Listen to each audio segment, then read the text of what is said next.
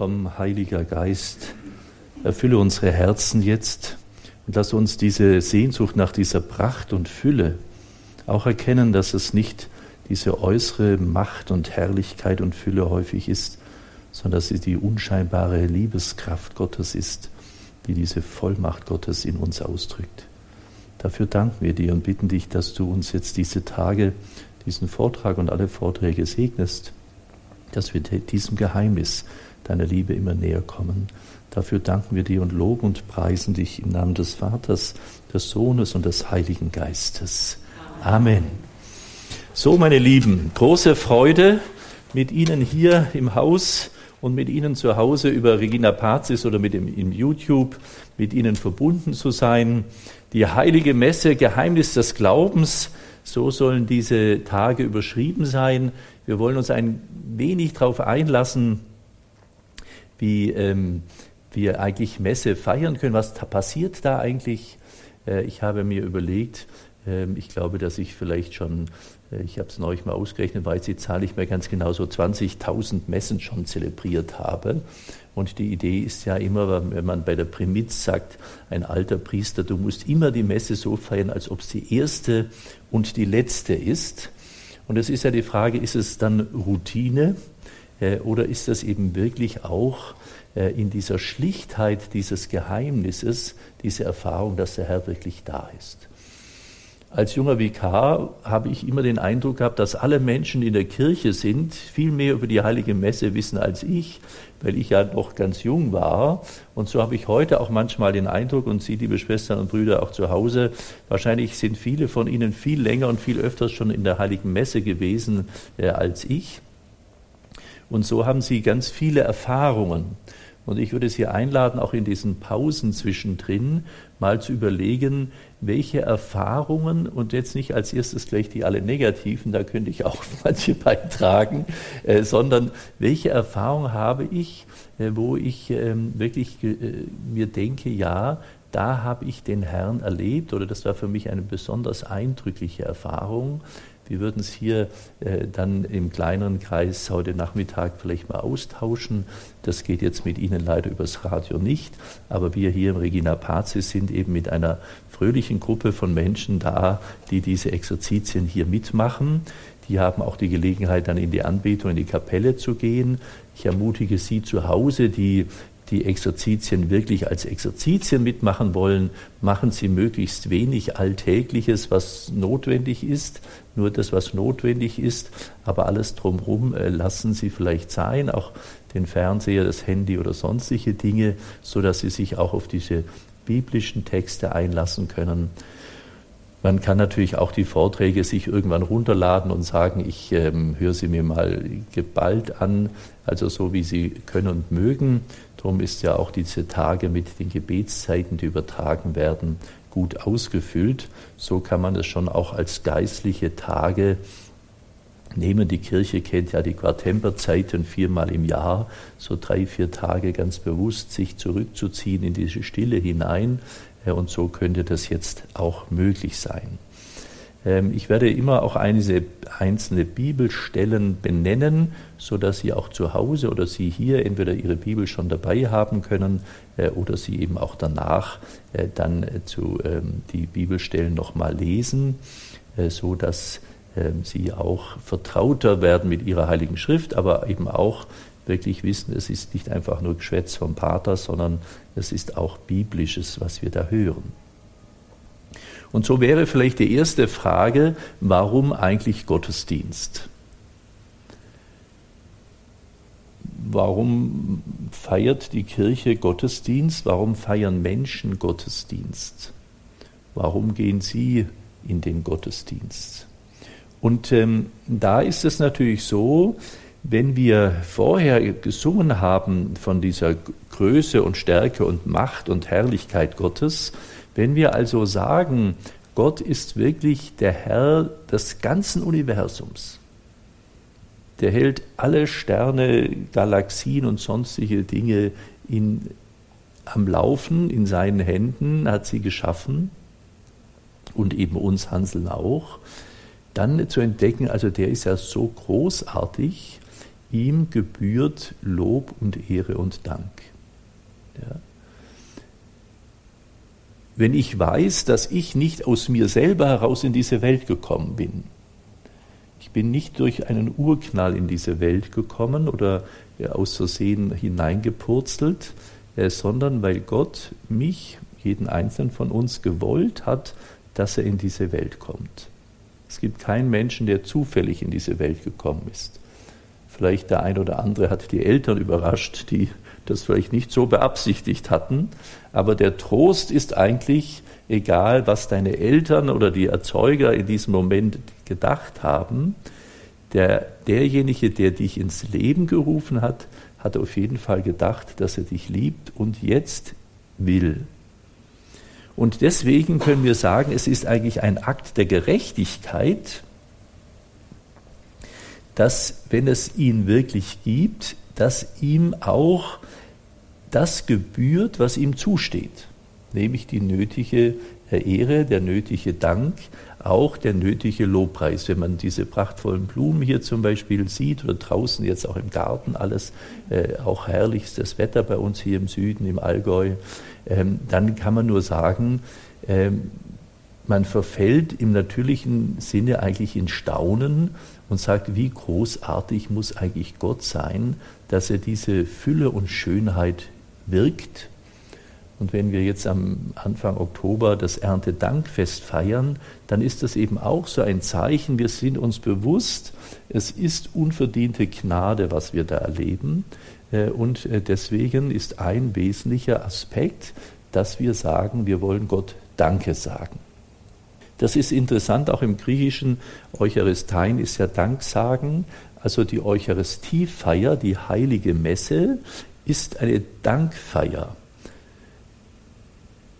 Und das wäre zum Beispiel ein Aspekt, den Sie sich überlegen könnten, was bringe ich als Dank eigentlich alles mit in die heilige Messe? Für was möchte ich da alles danken? Wie bereite ich mich da vor? Wir werden auch in den Tagen nochmal diese Themen haben. Wir werden immer ein bisschen ähm, äußere Formen der heiligen Messe betrachten und innerer Vollzug und das so äh, durch die Tage abwechselnd bis am Samstag dann versuchen hinzubekommen.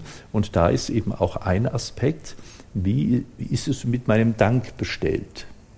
Ja? Kann ich tatsächlich dem Herrn Eucharistiefeier äh, geschehen lassen? Bring, danke ich? Ähm, äh, oder komme ich, was mache ich da eigentlich? Und das würde ich Sie einladen, in den Zeiten auch zwischendrin, zwischen den Vorträgen oder so, sich heute auch nochmal wirklich zu nutzen, was mache ich eigentlich wirklich, wenn ich zur Messe gehe? Was habe ich da für Gedanken? Warum gehe ich da hin? Was sind meine Gründe? Ähm, wie erlebe ich es zwischendrin? Mein Tun.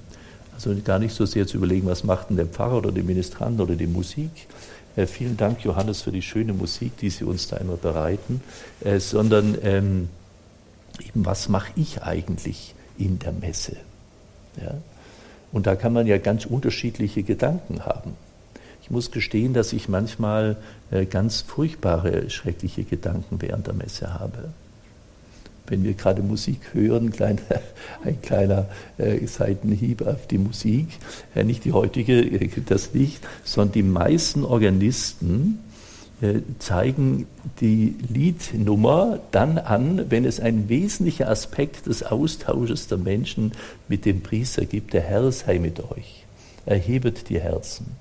Und da erheben die meisten Leute jetzt das Gotteslob, weil da der Organist jetzt das reindrückt. Er hat schon die ganze Gabenbereitung Zeit, da tut er es nicht, weil das könnte seine Musik stören, aber den wesentlichen Teil des, des gemeinsamen Vollzuges des Lobpreises wird erhebet die Gotteslobe gemacht.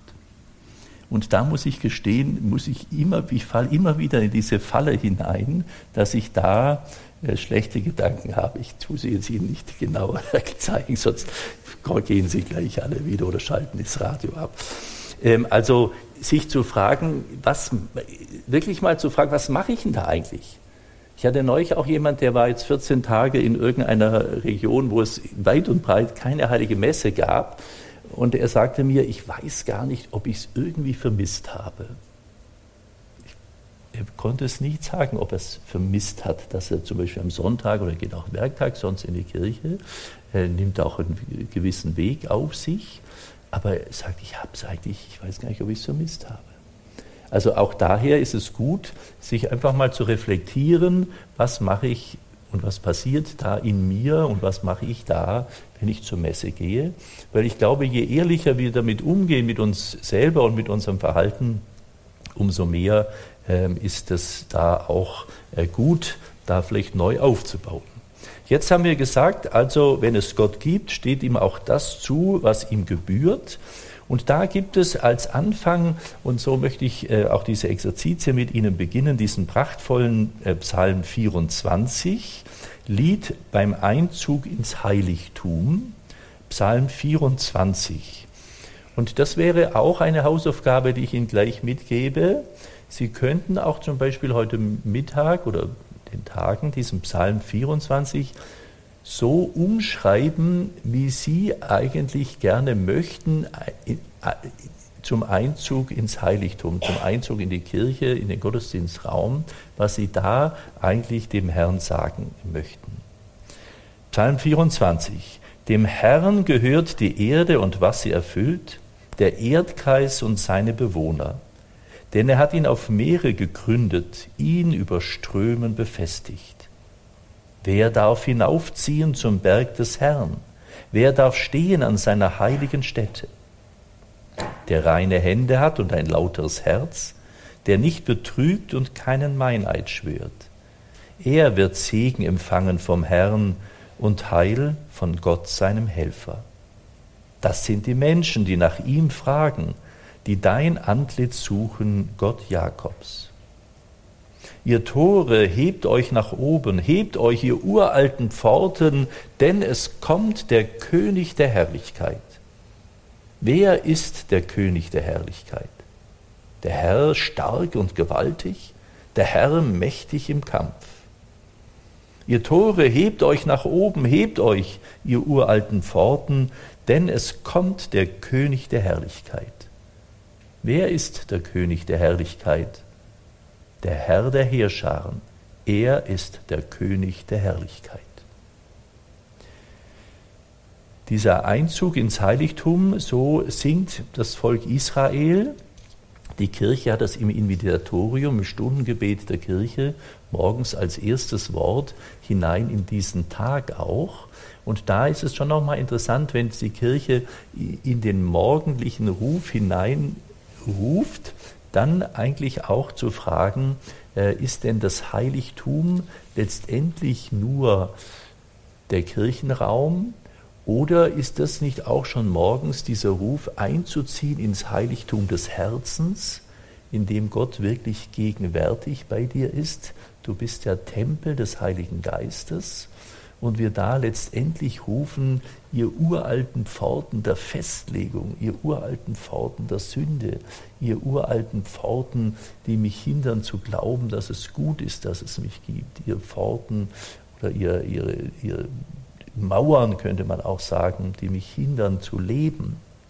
Hebt euch, denn es ist der Herr der Herrlichkeit da, dem will ich begegnen, den will ich grüßen. Also da merken wir, es ist so ein wirklich äh, sich bewusst zu machen, um wem, zu wem gehen wir jetzt eigentlich. Ja? Ähm, früher konnte man sehr schön immer das, äh, konnte man immer sehr schön ähm, die äh, Königin Elisabeth äh, erwähnen. In, über Jahre hinweg konnte ich da immer sagen, stellen Sie sich vor, Sie werden jetzt bei der, Ihrer Majestät der Königin eingeladen. Wie lange überlegen Sie sich, was Sie anziehen, was, wie tut man da, äh, was sagt man da, wie verhält man sich da, was macht man eigentlich da? Man freut sich und ähm, man, äh, man äh, bereitet sich vor und ähm, dann ähm, ist man natürlich ganz anders aufgestellt äh, mit in dieser Erwartung, äh, als wenn man einfach hinschlappt, da jetzt mal doch geschwind in die Kirche oder wenn Leute sagen, Herr Pater, können Sie nicht noch so eine kurze Messe feiern, eine kurze Messe, ja? Äh, oder so, dann weiß man eigentlich, wem begegnen die da eigentlich. Ja? Ja? Wir springen mal schnell zur Königin rein, zack, wieder raus. Ja, würde auch niemand tun. Ja, ja gut. Also dieses einmal, dieser, äh, dieser äh, Psalm 24. Und ein nächstes, was ich mit Ihnen gerne voranstellen möchte, es, ich fände es total interessant, äh, mit Ihnen in den Austausch zu treten. Ähm, wie erzählst du einem 15-Jährigen, warum du in die Messe gehst und was da geschieht? Ja, das wäre auch spannend. Ja. Und für mich ist nicht nur, weil es äh, mein ähm, Professtag ähm, äh, ist, äh, sondern äh, weil die Emmaus-Jünger mir schon von der von meiner Einkleidung her, eine Freundin von mir hat mir zur Einkleidung ein prachtvolles Bild von den Emmaus-Jüngern gemalt äh, und diese beiden begleiten mich. Und ich habe festgestellt, dass eigentlich die Geschichte der Emmaus-Jünger eine Zusammenfassung der heiligen Messe ist. Darum lese ich Ihnen jetzt Lukas 24 ab Vers 13 vor. Sie kennen es alle, aber Sie können auch schon beim Hören einfach mal einhören, aha, das hat was mit heiliger Messe zu tun, was sagt es mir da? Und ähm, schauen wir mal, was die zwei uns zu sagen haben. Lukas 24 ab Vers 13. Am gleichen Tag, also an diesem Ostertag, waren zwei von den Jüngern auf dem Weg in ein Dorf namens Emmaus, das 60 Stadien von Jerusalem entfernt ist. Sie sprachen miteinander über all das, was sich ereignet hatte. Während sie redeten und ihre Gedanken austauschten, kam Jesus hinzu und ging mit ihnen. Doch sie waren wie mit Blindheit geschlagen, so dass sie ihn nicht erkannten. Er fragte sie, was sind das für Dinge, über die ihr auf eurem Weg miteinander redet? Da blieben sie traurig stehen. Und der eine von ihnen, er hieß Kleopas, antwortete, bist du so fremd in Jerusalem, dass du als einziger nicht weißt, was in diesen Tagen dort geschehen ist? Er fragte sie, was denn? Sie antworteten ihm, das mit Jesus aus Nazareth. Er war ein Prophet, mächtig in Wort und Tat vor Gott und dem ganzen Volk. Doch unsere hohen Priester und Führer haben ihn zum Tod verurteilen und ans Kreuz schlagen lassen. Wir aber hatten gehofft, dass er der sei, der Israel erlösen werde. Und dazu ist heute schon der dritte Tag, seitdem das alles geschehen ist. Aber nicht nur das, auch einige Frauen aus unserem Kreis haben uns die in große Aufregung versetzt. Sie waren in der Frühe beim Grab, fanden aber seinen Leichnam nicht.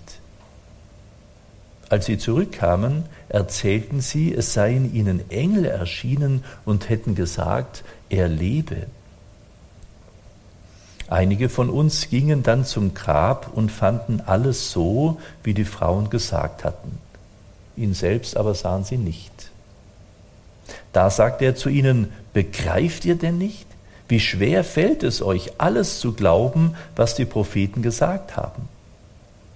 Musste nicht der Messias all das erleiden, um so in seine Herrlichkeit zu gelangen? Und er legte ihnen dar, ausgehend von Mose und allen Propheten, was in der gesamten Schrift über ihn geschrieben steht. So erreichten sie das Dorf, zu dem sie unterwegs waren. Jesus tat, als wolle er weitergehen, aber sie drängten ihn und sagten, bleib doch bei uns, denn es wird bald Abend, der Tag hat sich schon geneigt. Da ging er mit hinein, um bei ihnen zu bleiben. Und als er mit ihnen bei Tisch war, nahm er das Brot, sprach den Lobpreis, brach das Brot und gab es ihnen. Da gingen ihnen die Augen auf und sie erkannten ihn. Dann sahen sie ihn nicht mehr und sie sagten zueinander, brannte uns nicht das Herz in der Brust, als er unterwegs mit uns redete und uns den Sinn der Schrift erschloss. Doch in derselben Stunde brachen sie auf und kehrten nach Jerusalem zurück, und sie fanden die Elf und die anderen Jünger versammelt. Diese sagten, der Herr ist wirklich auferstanden und ist dem Simon erschienen. Da erzählten auch sie, was sie unterwegs erlebt und wie sie ihn erkannt hatten, als er das Brot brach. Soweit einmal, liebe Schwestern und Brüder, die Geschichte der Emmaus-Jünger aus Lukas 24. Was ist da passiert? Diese Emmaus-Jünger, die sind also frustriert, entsetzt, schockiert, dramatisiert, traumatisiert, könnte man vielleicht sogar sagen. Ihre ganze Hoffnung hatten sie in diese Person Jesus, den sie als Messias erkannt haben. Und jetzt erleben sie also, es ist alles aus. Tod, wie geht es jetzt weiter? Auch die Angst, selber gesteinigt oder was auch immer zu werden, weil sie ja Jünger von ihm waren. Und was macht man in der Regel, wenn es einem mies geht? Man rennt davon. Man versucht es möglichst weit weg. Mit dem will ich allem nichts zu tun haben. Also diese Burschen ziehen los und gehen erstmal weg. So könnten wir sagen, die sind also eigentlich ähm, auf der Flucht. Und da hören wir, dass Jesus sich ihnen zugesellt. Und er sagt nicht, ihr Deppen, ich bin's, sondern er fragt, was ist denn los bei euch? Und so können sie erzählen, was eigentlich alles an Schändlichem passiert ist. Und so können wir sagen, das ist praktisch der erste Teil der Messe, haben wir, erleben wir jetzt gerade. Ja? Wir kommen von diesem Alltag, von zu Hause, wir gehen weg vom Geschäft oder von der Arbeit oder von was auch immer und gehen weg, um irgendwo anzukommen. Und dort können wir letztendlich benennen, das, was alles schiefgelaufen ist. Die sagen bei den hohen Priestern, aber auch bei sich selber, sie haben ja auch nicht geglaubt, dass das in so gewollt ist von Jesus. Sie haben es ihm, obwohl er es verkündet hat vorher. Wir hatten immer wieder mal hören, wir diesen Petrus, das darf nicht passieren. Und, Jesus sagt, weiche Satan, das ist nicht, was Gott will, das ist das, was die Menschen wollen. Also wir sind mitten im Schuldbekenntnis und dann erzählt der Herr ihnen anhand der Schriften, dass alles hat so geschehen müssen. Er erzählt also, er liest praktisch die Lesung vor und das Evangelium vor und den Psalm vor und sagt, schau mal, so war das. Und so ist es sinnig, dass es auch geworden ist. Und da sind wir also bei dem ersten Teil, so können wir sagen, dem Wortgottesdienst. Sie kommen an, benennen, wir haben es vorher schon mal gesagt, was bringe ich eigentlich alles mit? Sie benennen das Drama ihres Alltags, ihres Lebens ihre Enttäuschung, all das, auch ihre Schuld, dann machen sie sich doch auf, ihm zuzuhören. Und das finde ich so beeindruckend. In dieser größten Not ihres Lebens, kann man sagen, sind sie nicht so verschlossen, dass sie sagen, oh, mir geht so schlecht, geh weg, ich will nichts von dir hören und nichts wissen, so, sondern letztendlich sie öffnen sich so, dass der Herr sich ihnen schenken kann. Und da merken wir auch, Gott drängt sich uns nie auf, ja, sondern Gott bietet sich in seiner Liebe uns immer an. Und wenn wir jetzt in dieses Heiligtum eintreten, dann können wir, wissen wir schon, da ist jemand, der uns alles schenken möchte. Ja, und wir sind diejenigen, die zum einen zuhören dürfen. Wir werden es in den Tagen noch näher hören, was da passiert und zum anderen auch zu sagen, komm, bleib doch bei uns. Ihn einzuladen. Ja? Bleib doch bei mir. Komm, komm zu mir rein. Und so erleben wir letztendlich die erste heilige Messe, die der Herr selber nach der Kreuzigung ähm, ähm, feiert.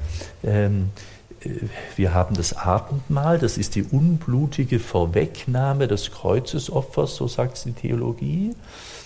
Da ist die Erlösung noch nicht passiert. Und jetzt ist die Erlösung geschehen, die Auferstehung wird benannt, aber sie können es auch noch nicht recht glauben. Und das vollzieht jetzt Jesus. Er bricht das Brot, wie es eben üblich war. Und ähm, kommt gleich. Und im Vers 30 heißt es dann, und als er bei ihnen bei Tisch war, nahm er das Brot, sprach den Lobpreis, brach das Brot und gab es ihnen. Das ist die Eucharistiefeier, die Wandlung, das Brotbrechen. Und er gab es ihnen und dann heißt es, und sie, dann gingen ihnen die Augen auf und sie erkannten ihn. Also durch diesen Empfang der Eucharistie äh, ist ihnen bewusst geworden, es ist wirklich wahr, Christus ist auferstanden. Er lebt. Und jetzt dieser Frust, ja, Hurra, er ist da, Jesus, hurra! Und sie sehen ihn nicht mehr. Er ist ihren Augen entzogen. Und das muss geschehen, dass wir eben auch in der Eucharistie Christus begegnen können. Was hätten sie gemacht, wenn sie ihn behalten hätten? Ja, dann wäre er noch nicht zum Vater zu der Erfüllung ge äh, gewesen. Das heißt, der Herr schenkt die Eucharistie, um dauerhaft bei uns bleiben zu können. Dass er sich dir schenken kann. Und wir haben ja auch ähm, verliebte Menschen, die sich einander schenken, haben ja die Sehnsucht auch, sich zu vereinigen, nahe beieinander zu sein. Ich habe dich zum Fressen gern, sagen manchmal äh, Mütter zu ihren äh, kleinen Kindern. Äh, und drücken damit aus, äh, nicht, dass sie jetzt kannibalisch veranlagt sind, das wurde ja den Christen auch viele Jahrhunderte immer wieder vorgeworfen, sondern dass sie diese, diese ein Ausdruck der Liebe, ich möchte mich ganz mit dir vereinigen. Ja? Und es ist, wenn wir normalerweise Nahrung zu uns nehmen, dann wird aus dieser Karotte wird Mensch, sage ich mal, oder aus diesem Schwein, weil wir es in uns integrieren. Wenn wir aber die heilige Kommunion empfangen, da integrieren wir nicht nur Jesus in uns, sondern wir werden in ihn hinein integriert und somit werden wir unserer eigenen Würde und unserer eigenen Gotteskindschaft immer mehr äh, auch eins. Also dieser, dieser Moment, wo die wirklich erleben, boah, wir sind Jesus begegnet. Sie sind so gestärkt durch diese Begegnung, dass sie wieder zurückgehen können dorthin, wo sie hergekommen sind, von dort, wo sie geflohen sind. Und sind auch ihrer Angst letztendlich beraubt. Es könnte uns selber an den Kragen gehen. Sie gehen wieder zurück und sagen den anderen, wir haben ihn erlebt. Wir sind ihm begegnet. Und als sie äh, den, äh, das erlebten, da sagen sie auch im Vers 32, brannte uns nicht das Herz in der Brust, als er unterwegs mit uns redete und uns den Sinn der Schrift erschloss. Noch in derselben Stunde brachen sie auf und kehrten nach Jerusalem zurück. Da sagten diese, der Simon ist, dem Simon ist der Herr erschienen und sie erzählten. Und das ist praktisch letztendlich dieses Geht hin in Frieden. Ähm, Im Lateinischen heißt es ja ite missa est, die Messe ist zu Ende. Es ist also ein Sendungsauftrag, geht hinaus und verkündet und lebt vor allem das, was ihr jetzt gerade erlebt habt. Ja. Die können jetzt plötzlich Zeugnis abgeben von Jesus. Und wir erleben so eine ähnliche Situation nochmal am Pfingsten im Pfingstsaal, da sind die Jünger wieder irgendwie auch in, noch nicht ganz, ganz erfüllt. Und das ist ja auch interessant, dass die Jünger immer wieder mal den Herrn begegnen, den Auferstandenen, und das kein Automatismus ist, dass sie sagen, hey, ist doch klar, jetzt wissen wir es, jetzt geht's los, sondern sie sind auch mit brennendem Herzen und doch in dieser Sorge, was wird geschehen. Und erst als der Heilige Geist dann über sie kommt, können sie wirklich frohgemut, mutig hinausziehen in die ganze Welt, äh, um äh, ihn zu verkünden. Das heißt also auch für uns ein bisschen tröstlich, wenn wir manchmal aus der Messe herausgehen und uns jetzt nicht gleich trauen, unserem Arbeitskollegen zu sein, also ich war jetzt gerade in der Messe, das war ja unglaublich. Ich bin Gott begegnet. Ich durfte ihn hören und ich durfte ihn empfangen. Das wäre die Wunschvorstellung, sage ich jetzt mal, äh, dass wir die anderen überraschen mit der Erfahrung, wie großartig äh, wir da gerade was erlebt haben. Ähm, aber es ist eben auch so, dass der Herr mit uns wirklich Wege geht äh, und ähm, auch ähm, Geduld mit uns hat, so wie er es mit den Jüngern auch hatte. Das finde ich sehr tröstlich. Also wir können sagen, in dieser Emmaus-Geschichte, Lukas 24, ist die ganze Messe komprimiert und wir erleben die erste äh, heilige Messe. Wir werden es von Paulus die Tage nochmal hören, äh, wie er das, äh, diese Erfahrung der Messe erlebt. Ähm, und zu erfahren, dass das die Grundstruktur letztendlich der heiligen Messe ist. Wir begegnen einander, wir hören auf den Herrn, wir erleben das ganze Leben Jesu. Er hat gelebt, er hat Wundertaten vollbracht, er war vollmächtig, er ist gekreuzigt worden, er ist auferstanden worden, er ist auferstanden, er schenkt sich uns und befähigt uns hinauszugehen. Das ist der Bogen, der in der heiligen Messe geschlagen wird. Und wir werden in den nächsten Vorträgen dann auch zum Teil an einzelnen Gesten, die mich immer wieder sehr beeindrucken, ähm, auch entdecken, das passiert jetzt gerade. Ja, das erleben wir jetzt gerade. Das heißt nicht, dass wir das immer präsent alles haben. Ja. Ich erinnere mich, als ich das erste Mal im Heiligen Land auf dem See Genezareth war äh, und das erleben durfte, dann habe ich gedacht, und die nächsten Sonntage, wenn es da See Genezareth, da hatte ich das ganze Panorama vor mir und dachte, jetzt weiß ich es aber, wie es geht. Das Panorama ist aber auch immer kleiner wieder mal geworden. Also es braucht immer wieder diese Erneuerung. Ja? Und das braucht eben, und darum ist es gut, dass Sie jetzt dabei sind und zuhören. Für mich ist es gut, weil es für mich auch immer wieder eine äh, Stärkung ist, äh, zu entdecken, je mehr wir uns damit beschäftigen, desto mehr können wir erkennen, wie unendlich der Herr liebevoll uns durch diese Dinge hineinführt in eine Erfahrung und durch unser Leben hindurchführt, äh, dass er mit uns in größter Geduld das Ziel erreichen will. Das finde ich also äh, äh, sehr schön ähm, und so wollen wir uns da auf den Weg machen. Die heilige Messe ist für uns also etwas, wo wir das Leben Jesu erleben, vergegenwärtigen, jetzt mit mitten Mang drunter sind. Wenn ich vorher gesagt habe, dass ich über 20.000 Messen schon gefeiert habe, also ich habe das hochgerechnet, 365 Tage, ähm, Karfreitag, Kar-Samstag nicht, ähm, vielleicht noch fünfmal im Jahr äh, nicht ähm, die Messe feiern konnte wegen Krankenhaus ähm, aus anderen Gründen, bin ich so auf diese Zahl ungefähr gekommen. Und da ist es eben wichtig, sich bewusst zu machen, das habe ich jetzt nicht 20.000 Mal erlebt. Oder wie oft Sie äh, das zusammenzählen. Es ist nicht eine Wiederholung oder eine Vermehrung. Ah, der war schon so. Ich hatte, ich hatte in Freiburg, war ich mal als äh, Kooperator da war eine Dame, die hatte sich sonntags ausgetüftelt, mit der Straßenbahn durch die Stadt zu fahren, wie viel Wandlungen sie möglichst erleben kann. Also sie fing bei irgendeinem Gottesdienst an bis zur Wandlung, dann sauste sie davon und sauste in die nächste Messe, um da die Wandlung zu haben und so. Und hatte dann diese Idee, je mehr Wandlungen äh, sie hat, umso mehr würde sie auch Gnade empfangen.